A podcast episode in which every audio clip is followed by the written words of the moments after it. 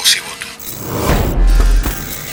Y también me va a encontrar con un nivel de problemática muy parecida a la que nos dejó Germán Cámara. Nosotros vamos a encontrar una ciudad en estado ruinoso muy parecido al de Germán Cámara.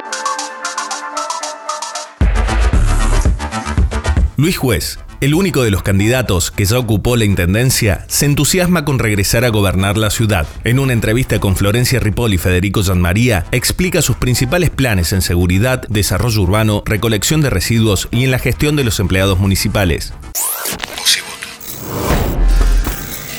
Avanzamos en la cuenta regresiva hacia la elección municipal en la ciudad de Córdoba y en ese marco seguimos dialogando con los candidatos intendentes.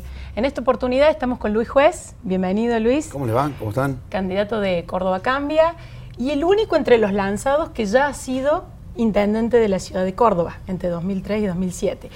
Luis, podemos empezar pidiéndole una, a la distancia un balance honesto ¿no? de su gestión. ¿Qué considera un acierto y repetiría si tiene la oportunidad de ser intendente de nuevo? ¿Y qué error puede asumir y decir, bueno, esto no lo haríamos así, lo haríamos de esta manera? Eh, sabés que, que lo digo con absoluta sinceridad, ¿no? Probablemente los que hoy nos han puesto en el lugar que estamos en las encuestas han sido nuestros eh, eh, predecesores. Porque la verdad ha sido tan mala la gestión municipal. Nosotros hace 12 años que nos fuimos. 12 años, Flor. 12 años que nos fuimos de la gestión municipal y hoy en la recorrida que hacemos de la ciudad de Córdoba, te debo decir que la ciudad te duele en cada rincón.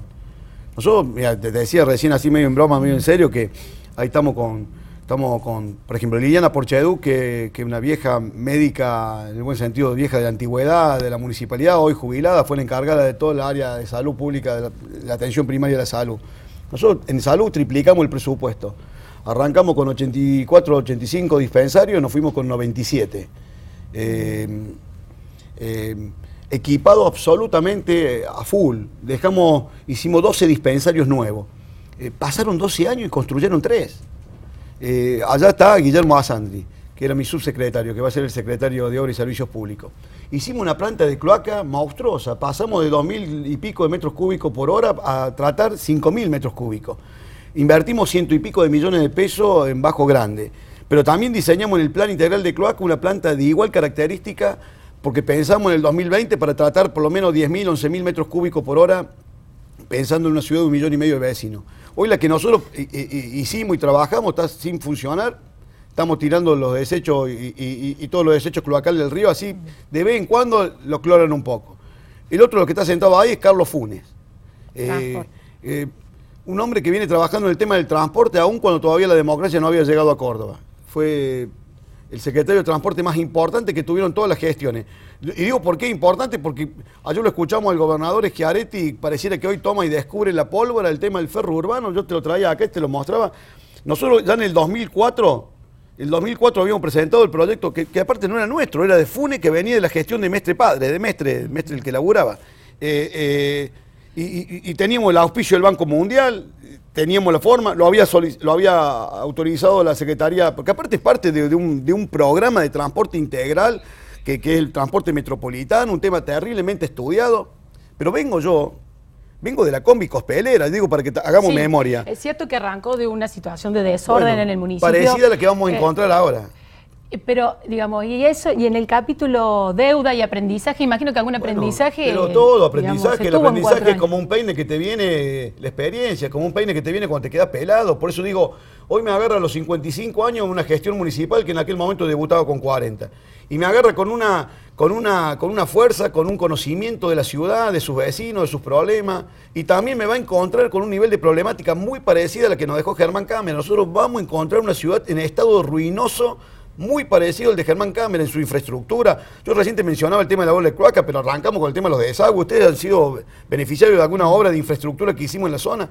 Y todo lo hicimos porque nosotros inventamos el alambre estirando la moneda, porque teníamos un peso de coparticipación. Así que vos me preguntás, ¿y juez ahora después de 12 años? Claro que tenemos la experiencia, conocemos la ciudad, conocemos su problemática, tenemos equipos, los tenemos estudiados.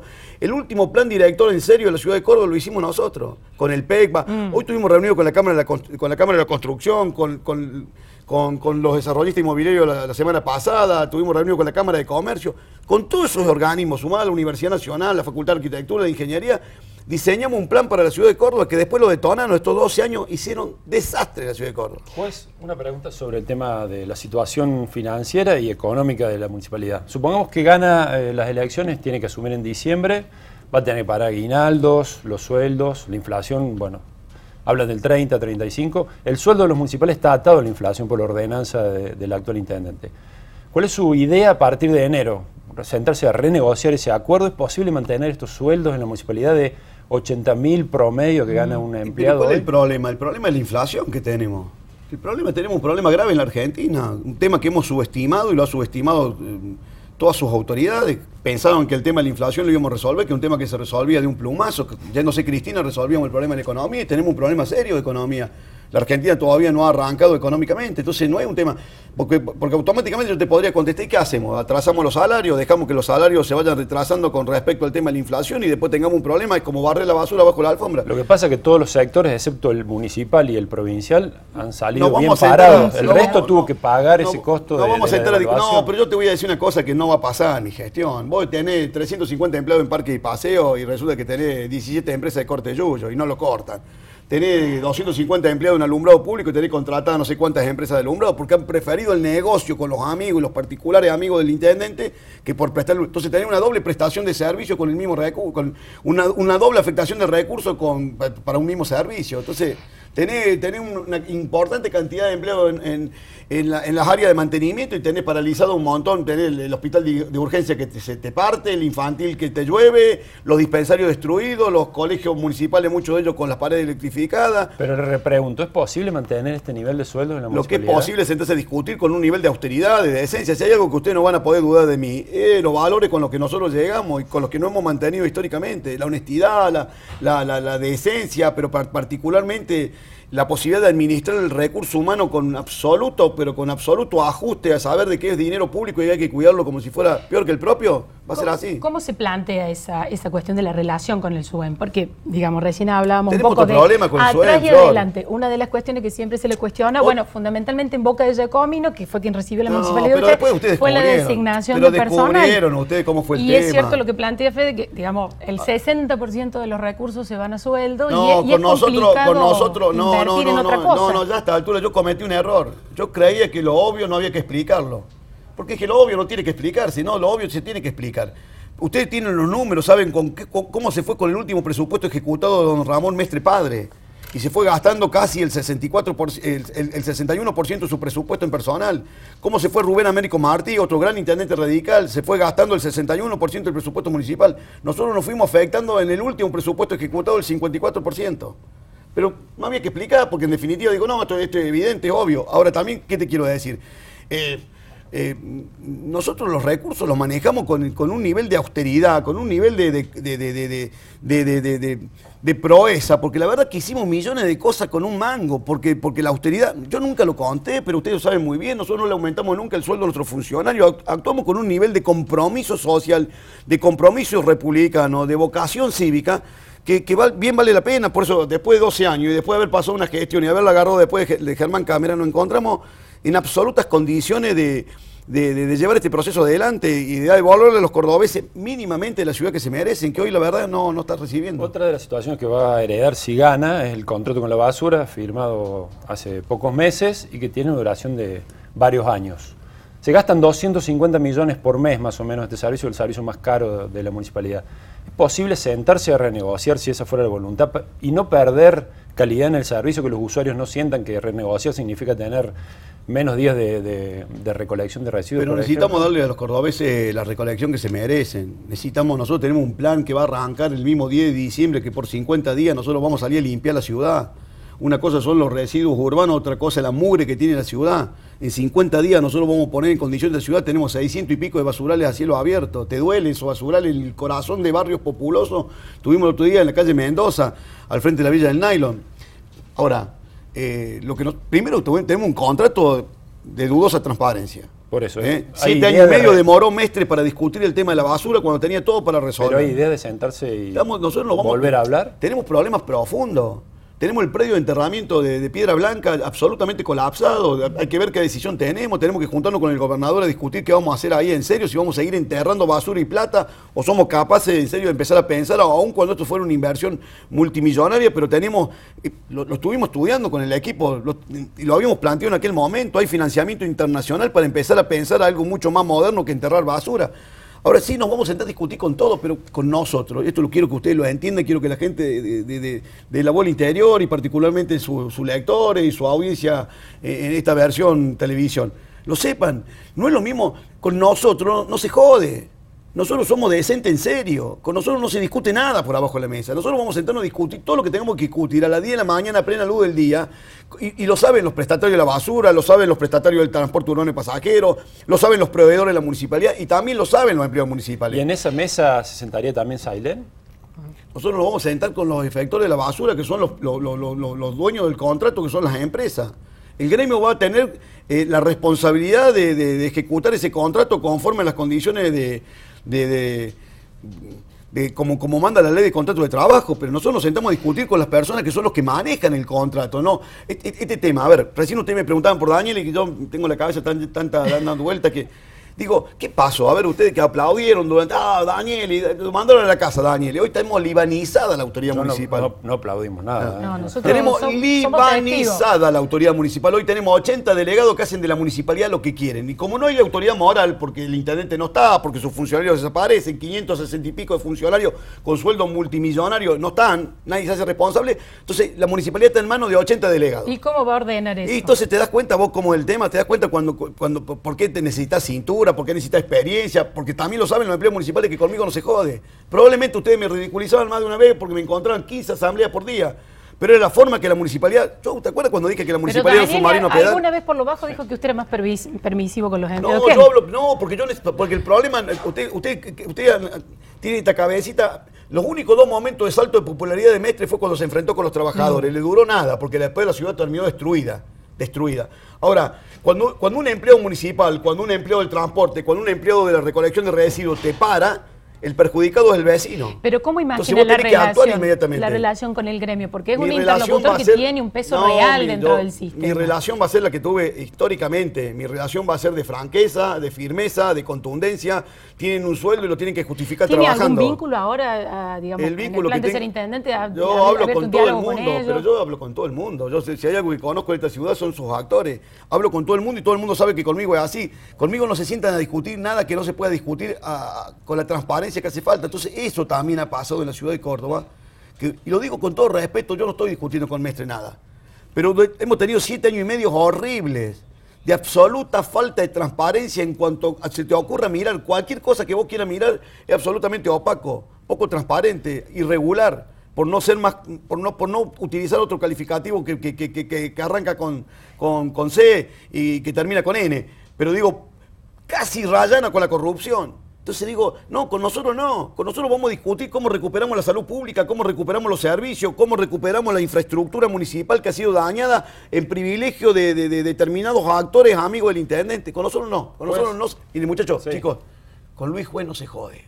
Con nosotros los empleados tienen que laburar y los vecinos tienen que colaborar. Porque nosotros para eso venimos a gestionar la municipalidad. Nosotros tenemos claro que tenemos que devolver a los vecinos lo que le han quitado y arrebatado durante muchísimos años de, corruptela y de desmanejo. Devolverle los servicios, devolver la tranquilidad al vecino. Hay un tema que está en la campaña municipal que es la seguridad.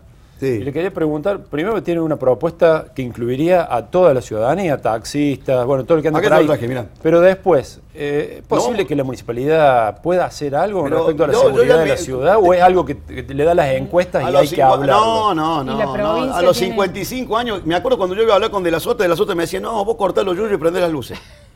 Pero gobernador, yo puedo hacer algo más que eso. Y en aquel momento, mi inexperiencia, después decía yo, bueno, pero hoy te- el vecino que te matan, el que va- mataron en Junior, al policía que, se, que, que, que, terminó el de urgencia con casi que, su vida colgando de un piolín, persiguiendo un motochorro, son vecinos de mi ciudad. Yo me voy a involucrar decididamente en temas de seguridad. Decididamente. Si te digo que hemos decididamente, cuando te digo decididamente, te lo digo, nos vamos a involucrar, le gusta el gobernador o no le gusta el gobernador. Nos vamos a involucrar en serio en la discusión del mapa del delito de la ciudad de Córdoba, nos vamos a involucrar en serio en la posibilidad de discutir con qué mecánica queremos que la seguridad le llegue a los vecinos de Córdoba, nos vamos, nos vamos a involucrar en serio buscando mecanismos de participación que hemos tomado nosotros. Si el vecino conoce claramente, ayer tuve con la Cámara de Repuestero y me dice, juez, nosotros tenemos una competencia de leal por, la cantidad de desarmadero de autos. ¿Y por qué no le preguntan al vecino dónde está el desarmadero de auto o el taller que corta a, a la, a la madrugada? Eh, recorremos la superficie de, Córdoba y los tipos te conocen dónde está, cuál es el dealer, dónde se cocina cocaína, en qué lugar se vende Paco, pero resulta que esa información la policía pareciera que no la tuviera. ¿Qué La rol, el va tener, qué rol va a tener el taxista, por ejemplo? El Nosotros va- colectivero va a tenemos, avisar ¿a por qué le tengo? Mira, tenemos el sistema de alerta, de la alerta urbana. Vamos Sí. a incorporar el transporte urbano de pasajeros, colectivos, taxis, remises, camiones de la basura y los, y los vehículos municipales a través de un sistema muy sencillo, por eso necesitamos coordinar con la provincia.